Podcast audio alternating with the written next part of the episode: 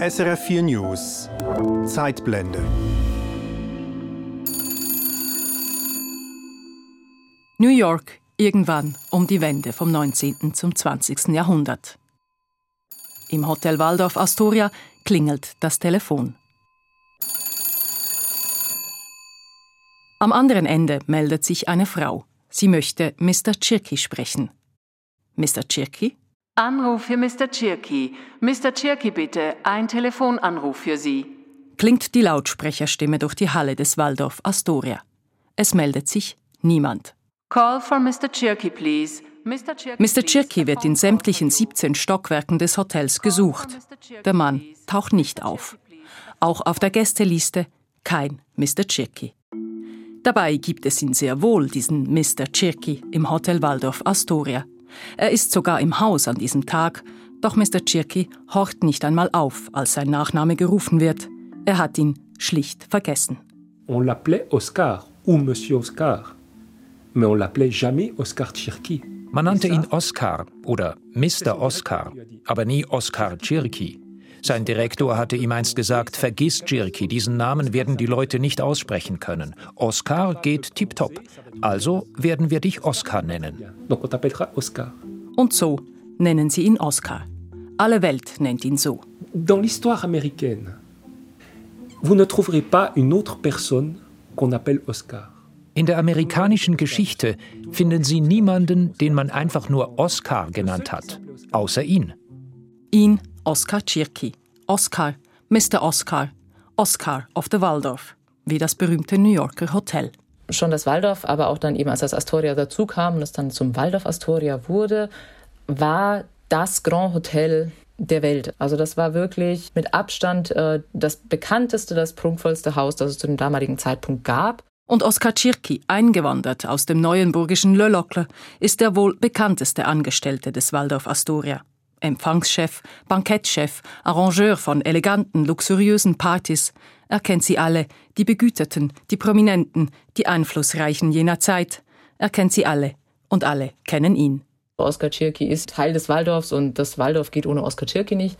Ähm, das ist schon ein Unikum. Selten gibt es so etwas, dass eine Institution so verbunden ist mit einem Menschen. Das ist die Geschichte von Oskar Tschirky, der Ende des 19. Jahrhunderts aus einem bescheidenen Leben in der Schweiz aufbricht nach Amerika und dort zum wohl berühmtesten Gastgeber New Yorks wird.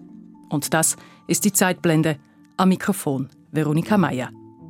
Ach ja, die Episode mit dem Telefonanruf und dem vergessenen Namen übrigens, sie mag sich so zugetragen haben, vielleicht aber auch nicht. Sie gehört zu den Anekdoten über Oskar Tschirky.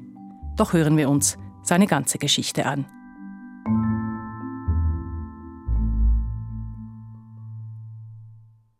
Eines Tages im Frühling 1883 kam Vater Tschirky von seinem Büro in der Schweizer Stadt La Chaux-de-Fonds nach Hause.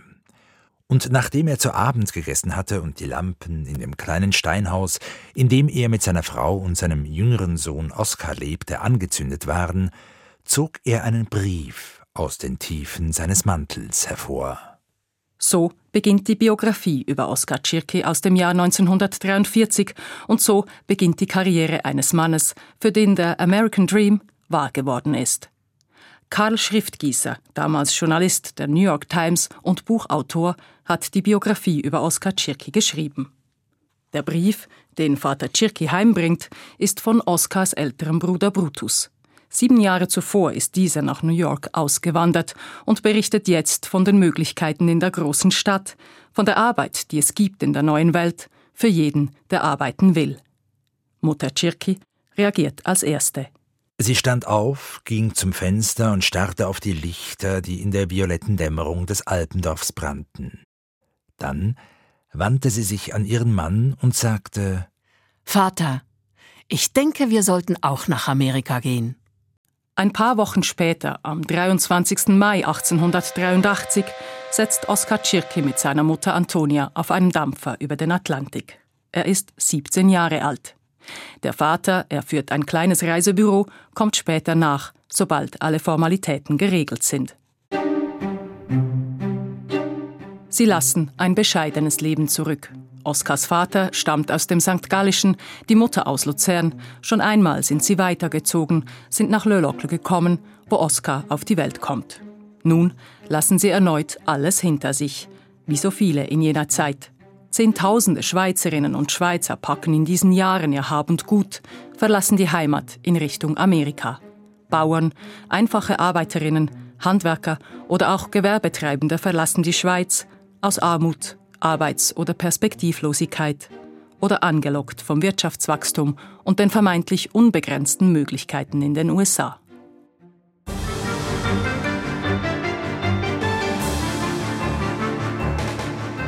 Die Morgensonne glitzerte auf den gepflasterten Straßen von New York, als der Dampfer mit Oscar am Dock anlegte. Einen Moment lang glaubte der Junge tatsächlich, dass es stimmte, was man zu Hause über die goldenen Straßen Amerikas gesagt hatte. Alles in diesem Amerika, in New York, ist neu für Oscar. Laut, chaotisch und aufregend. Die Droschken und Pferdefuhrwerke, die Hochbahnen, die Telegrafenmasten mit ihrem Labyrinth aus Drähten, geschäftige Menschen in den Straßen. In Kürze soll die Brooklyn Bridge eingeweiht werden, dieses Jahrhundertbauwerk. Man verliert sich schnell in dieser Stadt, dieser Metropole, in der die Neuankömmlinge allerdings nicht einfach mit offenen Armen empfangen werden. On voit très bien ici une magnifique lithographie couleur. Fabio Bestazzoni leitet die Bibliothek in Le Locle und hat sich intensiv mit Oskar Tschirkis Leben befasst. Er zeigt eine Lithografie aus jener Zeit, die im Archiv seiner Bibliothek lagert. On voit des gens sortir de Castelgarden et s'arrêter parce qu'ils voient de manière horrifiée un certain nombre de pièges. Man sieht hier, wie die Einwanderer aus Castle Garden, wo sie registriert wurden, heraustreten und entsetzt stehen bleiben, weil sie eine Reihe von Fallen sehen, die auf sie warten, Menschen, die versuchen, ihnen ihre Koffer zu stehlen oder sie als Dienstpersonal zu verpflichten, um sie dann auszubeuten. Et on voit aussi que le policier est présent, mais qui dort à moitié, donc qui d'une certaine manière est complice de tout ça. Und man sieht auch, dass ein Polizist zwar anwesend ist, aber halb eingeschlafen, also gewissermaßen ein Komplize dieses Systems ist. Es ist also tatsächlich eine Zeit, die nicht einfach war. Es gibt viele, die dem nicht entkommen sind und ausgeraubt wurden.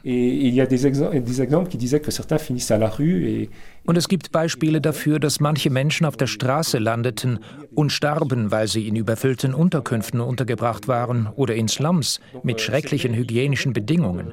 Es gehörte also auch eine gewisse Portion Glück dazu.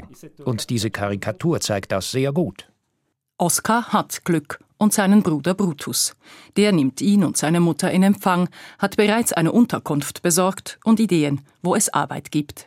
Oskar wird im Hoffmann-Haus vorstellig, damals einem der besten Hotels der Stadt.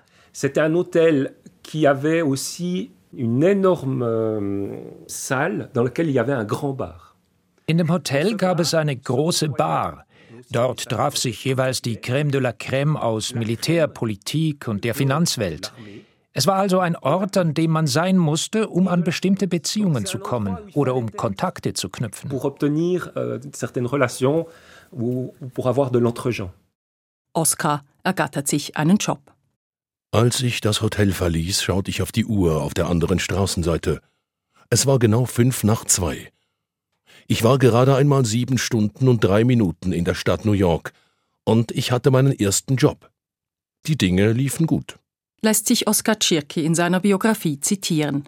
Er fängt an, ganz unten in der Hotelhierarchie, als sogenannter Busboy, 18 Dollar im Monat. Il nettoyait les tables, il avait même pas le droit de servir. Parce que c'était les serveurs qui servaient. Lui, il nettoyait les tables. Er putzte die Tische, durfte nicht einmal servieren, denn das machten die Kellner und er war Kofferträger. Dennoch schaffte er es, dass die Leute auf ihn aufmerksam wurden, denn er war ziemlich groß und kräftig, er hatte gute Manieren und er konnte Deutsch und Französisch sprechen und sich einigermaßen auf Englisch verständigen. Das faszinierte die Leute. Auch seine Vorgesetzten. Oskar Tschirki, so sagt Fabio Bestazzoni, hatte in seiner Karriere immer wieder Arbeitgeber, die ihn unter ihre Fittiche nahmen. Il l'a toujours eu à obtenir la confiance des employeurs. Et ils l'ont quasiment toujours pris sous leur aile. Auch im Hoffmann-Haus. Oskar steigt schnell auf, lernt das Hotelfach von der Pike auf. Etagendienst, privater Zimmerservice, Rezeption, Bar Und er wird Steward auf der Privatjacht des Hoteldirektors, wo die Kupferkönige, die Stahl- und Eisenbahnindustriellen, die Baumwolltycoons der amerikanischen Wirtschaft regelmäßig um riesige Summen pokern. Und wo am Ende des Abends Trinkgeld für Oscar auf dem Tisch liegt und das nicht zu knapp. Oskar Tschirki weiß, was diese Klientel verlangt. Disziplin, Freundlichkeit, absolute Diskretion. Und als er das Hoffmannhaus vier Jahre später verlässt, im Alter von nur 21 Jahren, da hat er bereits Geld auf der Seite und gute Beziehungen zusammen. Es zieht ihn an eine weitere der damals besten Adressen New Yorks, ins Delmonicos. Das Restaurant, gegründet von Tessiner Immigranten, ist einer dieser Places to be. Elegant, luxuriös, exquisite französische Küche. Hier speist die feine Gesellschaft, vergnügen sich die Einflussreichen und Wohlhabenden der Stadt. Und mittendrin Oskar Tschirki, immer zu Diensten. Ich begann bald, mich mit ihnen anzufreunden. Nicht indem ich mit ihnen sprach, denn ein guter Kellner weiß, dass er nicht spricht, wenn er nicht angesprochen wird, und dass er sich auch nichts merkt, was er hört, sondern indem er sie bedient und ihnen Aufmerksamkeit schenkt. So beschreibt Tschirki sein Credo in seiner Biografie. Und eine Kleinigkeit war mir immer wichtig. Ich war peinlich sauber, eine Eigenschaft, die in den 1880er und 1890er Jahren viel seltener war als heute, wo jeder Kellner einer täglichen Inspektion unterzogen werden muss, die so streng ist wie die eines Gefreiten in der Armee. Außerdem legte ich großen Wert darauf, aufrichtig zu bedienen, damit kein Gast jemals das Gefühl hatte, dass ich ihm die Hand für ein Trinkgeld hinhalten würde. Là, il a pu apprendre tout ce qui concerne euh, le métier de la restauration. Oscar lernt im Delmonicos die Geheimnisse der Gastronomie kennen. Er arbeitet sich auch hier hoch, sagt Fabio Bestazzoni. Il a, il a côtoyé des grands chefs de cuisine. Et donc, il est entré dans cet univers des recettes. Er lernt außerdem die Spitzenköche kennen, taucht ein in die Welt der Rezepte, arrangiert opulente, glamouröse Bankette. Au Delmonico faisait, se faisait déjà des énormes banquets. Nach dem Hotelfach im Hoffmannhaus also die Gastronomie. Und nach und nach vertraut ihm die reiche Elite, vertrauen ihm die Vanderbilts, die Astors, die Goulds und andere auch die Organisation von Empfängen und Partys in ihren Residenzen an. Des parties dans les cottages, c'est-à-dire dans la résidence des millionnaires. Oskar Tschirki hat sich einen Namen gemacht in der amerikanischen Oberschicht und diese wird ihm bald unschätzbare Dienste leisten. Doch zuerst gibt es dieses Loch an dem Oskar und sein Vater an Ostern 1890 vorbeikommen.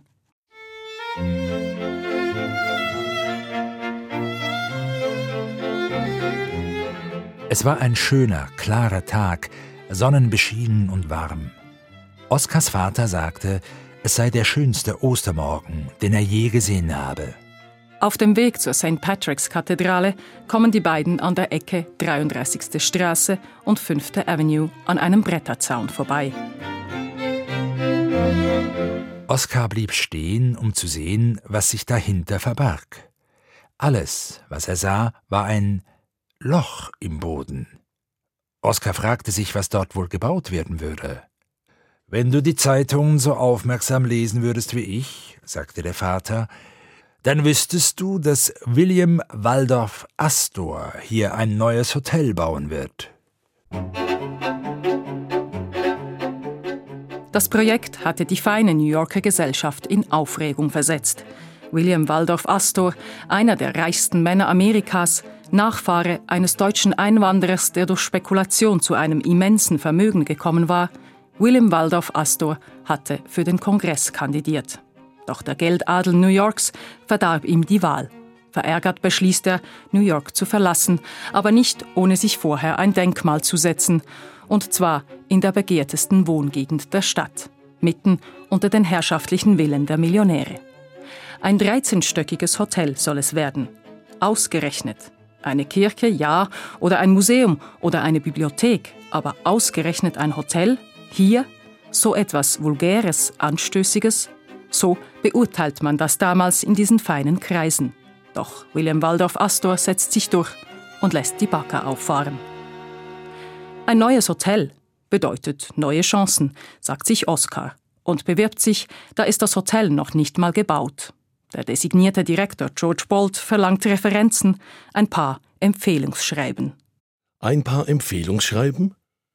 Ich werde jeden in New York dazu bringen, sie zu unterschreiben. Lässt sich Oskar Tschirki in seiner Biografie zitieren. Ich eilte zu Delmonicos und schmiedete meinen Plan. Im Laufe des Nachmittags verfasste ich einen Brief an Mr. Bolt auf Delmonicos Briefpapier. Ich würde alle wichtigen Leute, die ich im Hoffmann-Haus und bei Delmonicos bedient hatte, bitten, den Brief zu unterschreiben. In dieser Nacht sammelte ich einige und in der darauffolgenden Nacht bis ich am Ende einer Woche zehn Seiten mit Unterschriften hatte.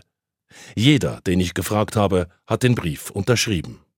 Direktor Bolt ist beeindruckt. Oskar Tschirki wird engagiert als Maître d'Hôtel.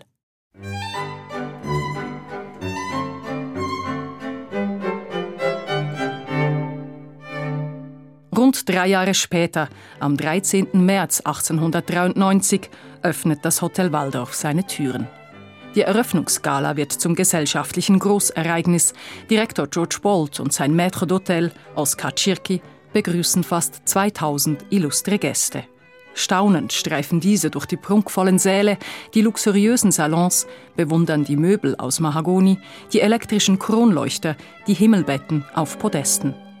Auf der Speisekarte stehen Austern, Kalbskoteletts oder auch Wild. Oskar Tschirki hat das Menü zusammengestellt. Das New Yorker Symphonieorchester sorgt für standesgemäße Musik und die Presse ruft eine neue Ära in der amerikanischen Hotellerie aus. Das Waldorf wird zum Hotel der Superlative und vier Jahre später noch größer als ein zweiter Hotelkomplex, das Astoria dazukommt.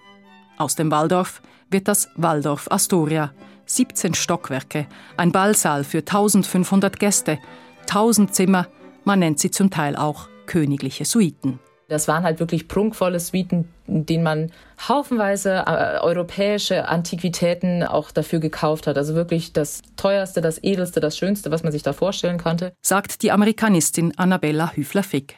Sie hat zur Bedeutung der amerikanischen Hotels in dieser Zeit geforscht. Das teuerste, das edelste also und das neueste, innovativste jener Zeit wie eben das Telefon, die Wasserspülung in der Toilette, wie äh, der Aufzug, auch die Bandbreite an Einrichtungen, die im Erdgeschoss für die Gäste als auch für Kunden von auswärts äh, zur Verfügung standen. Da waren dann Floristen, da gab es eine Barbershop, da gab es äh, verschiedene andere Geschäfte, aber vor allem natürlich auch Restaurants, Cafés, eine Bar. Also diese Vielzahl und auch diese umfangreichen äh, und von der Qualität auch edlen äh, Bereiche, das ist einzigartig gewesen zu dem damaligen Zeitpunkt, was das Waldorf da geboren hat. Das Hotel Waldorf setzt nicht nur mit seiner Ausstattung neue Maßstäbe. Direktor Bolt und sein wichtigster Mitarbeiter Oskar Tschirki schaffen es auch, das Gesellschaftsleben, das vorher vor allem in den Privatvillen stattgefunden hat, in die prunkvollen Säle des Waldorf und später des Waldorf Astoria zu holen. Das Hotel wird zur Bühne für jene, die es sich leisten können. Da wurde schon sehr, sehr, sehr viel Geld auch wirklich dafür dann ausgegeben. Also Familien wie die Vanderbilts, die Rockefellers, die Astors natürlich selbst, aber eben alle, die durch teilweise Öl, durch die Eisenbahn, durch auch Bankgeschäfte wie JP Morgan zum Beispiel äh, erfolgreich wurden. Man feierte dann eben nicht mehr in seinen Privatgemächern, weil wer auf sich gehalten hatte, feierte jetzt in den Hotels, denn da hatte man ja die modernsten Sachen, da waren die größten Räumlichkeiten, da war das edelste, äh, was da an Essen und aber auch an Geschirr und Ausstattung eben existierte. Und da ist dann Publikum in den öffentlichen Räumen des Hotels, der Lobby zum Beispiel, und durch die Fensterscheiben. Das Hotel wird zum exklusiven, aber gleichzeitig auch demokratischen Ort. Und das war durchaus gewollt. Also das ist nicht so, dass die Leute das dann irgendwie unangenehm fanden, dass die dann beäugt worden sind von den häufig ja nicht ganz so wohlhabenden New Yorkern, die da vorbeizogen, sondern man lebte das sozusagen ganz bewusst auch vor deren Augen aus, um zu zeigen, wir können uns das leisten, wir sind hier, wir sind da angekommen. Und es war, so sagt Annabella Hüfler-Fick, für das Waldorf Astoria und seine Gäste auch kein Problem, dass in Anführungszeichen jeder und jede reinspazieren konnte, sofern sie anständig gekleidet und sauber waren. Es war durchaus gewollt, dass die dort flanieren, dass die sich auch in der Lobby aufhalten, dass man da auch den Austausch hat sozusagen. Das gab es. Und ähm, gibt sicherlich auch ausreichend viel Kriminalität, die da passiert ist, also an Taschendiebstählen oder auch ein gewisser Anteil an Prostitution. Also auch das wird sich auch im Waldorf mit abgespielt haben. Überhaupt seien die Hotels in jener Zeit von existenzieller Bedeutung gewesen für amerikanische Städte wie etwa New York. Was in Europa zum Beispiel das Kaffeehaus war, war in Amerika das Hotel, ein Ort für vieles. Es gab damals eben in Amerika nicht diese Arkaden und nicht diese öffentlichen Plätze, wie wir das in Europa hatten und wo da sozusagen das gesellschaftliche Geschehen passierte, sondern das war so viel in Hotels und das war zum einen so zugänglich, es war sicherlich zum anderen auch so ausschließend, aber es war einfach entscheidend, dass man Hotels hatte und dass Hotels ein Teil der New Yorker Kultur sind und dass man wirklich sagen kann, ähm, dass es nicht nur die New Yorker, sondern auch die amerikanische Kultur geprägt hatte. Denn wenn man so ein riesiges Land hat wie Amerika und auch eine so eine riesige Stadt wie New York, man braucht diese Orte, wo Menschen zusammenkommen, wo der Austausch stattfindet, wo das sowohl im ganz öffentlichen, wo das aber auch im sehr intimen passiert. Nur ein Hotel hat das beides gleichzeitig in dem Maß gekonnt. Und so war es nicht unüblich, dass Leute, ja zum Teil ganze Familien, im Hotel wohnten was europäische Besucherinnen und Besucher durchaus irritierte. Oder dass Journalisten stundenlang im Hotel herumlungerten, weil sie sicher waren, dass sie dort eine gute Geschichte finden würden. Im Hotel jener Zeit passierte vieles. Partys, Bälle, die Debutanteneinführung der Töchter, aber auch geschäftliche Deals und politische Weichenstellungen. Parteikongresse etwa, so sagt Amerikanistin Hüfler Fick, fanden in Hotels statt. Einflussreiche politische Figuren trafen sich im Hotel. Beim Waldorf weiß man zum Beispiel, dass das Land Panama gegründet entschieden worden ist, sozusagen im, im Waldorf-Restaurant. Die Staatengründung ist eine sehr äh, am Reißbrett entstandene Sache, weil man das ja aus ganz strategischen Gründen gemacht hatte, um den Panama-Kanal als äh, Verkehrsstraße zu sichern. Das haben die Amerikaner massiv beeinflusst und die entscheidenden letzten Schritte wurden tatsächlich äh, in, besprochen und dann eben unterzeichnet im Waldorf Astoria.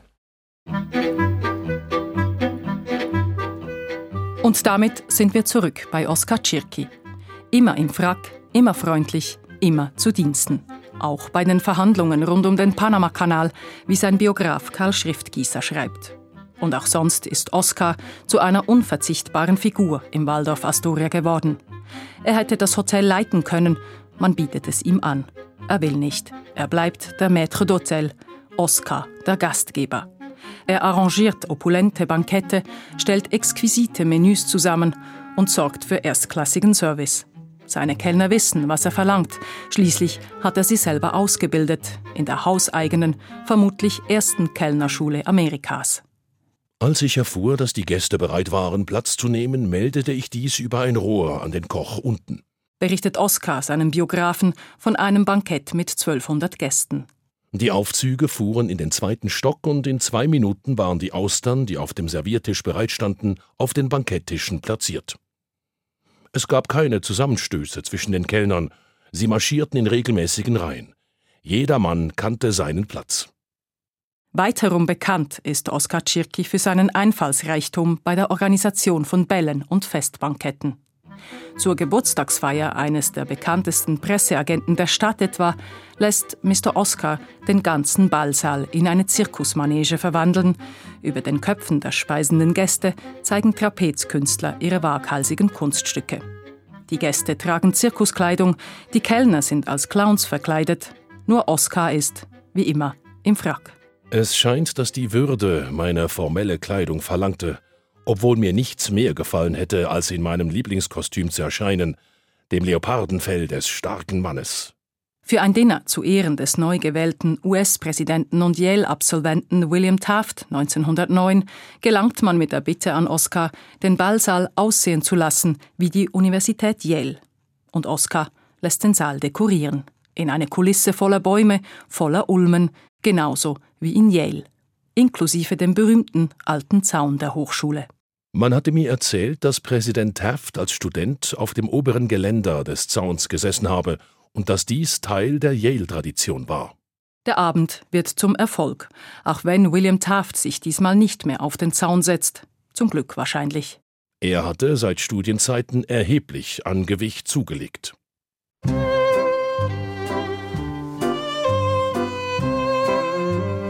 Nicht nur die Oberschicht ist angetan von Oscar of the Waldorf, auch die breite Öffentlichkeit kennt ihn, seit er 1896 ein Kochbuch veröffentlicht hat.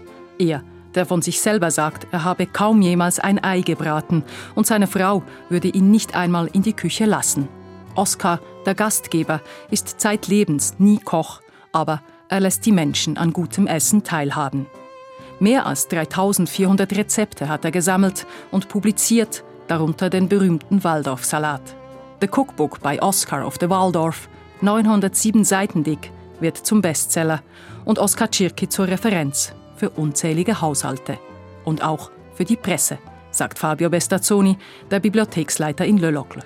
Pendant 40 ans, il n'a pas cessé d'année en année d'être sollicité par les journalistes. Während 40 Jahren haben ihn die Journalisten Jahr um Jahr konsultiert. Er war eine mondäne, eine soziale Figur, wenn Sie so wollen. Sie fragten ihn etwa, was ist das perfekte Rezept für Thanksgiving? Und Oscar gab seine Ratschläge für Hunderttausende, vielleicht Millionen von Leuten und wurde dadurch sehr bekannt. C'est à partir de ce moment-là qu'il a eu cette notoriété absolument exceptionnelle. 50 Jahre lang steht Oskar Tschirki im Dienst seiner Gäste, im Hotel Waldorf und im Hotel Waldorf Astoria. Und als dieses 1929, wenige Monate vor dem Börsencrash, abgebrochen und zwei Jahre später an anderer Stelle wieder erbaut wird, steht Oskar auch im neuen Hotel Waldorf Astoria stets zu Diensten.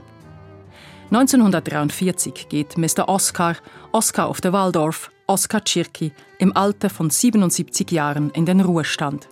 Er zieht sich endgültig zurück auf seine Farm in New Paltz, die er sich einst gekauft hat und die in all den Jahren des glamourösen, aber auch hektischen und intensiven Berufsalltags stets sein Rückzugsort gewesen ist. Sieben Jahre später stirbt er. Oscar war, so schrieb der verstorbene Hotelhistoriker Stanley Turkle einmal, Oscar war ein Superstar seiner Zeit. Ein Teil der Popkultur, so nennt es Annabella Hüfler-Fick. Oskar Tschirki wurde auf Karikaturen verewigt, war Inspiration für Theater- und Musikstücke.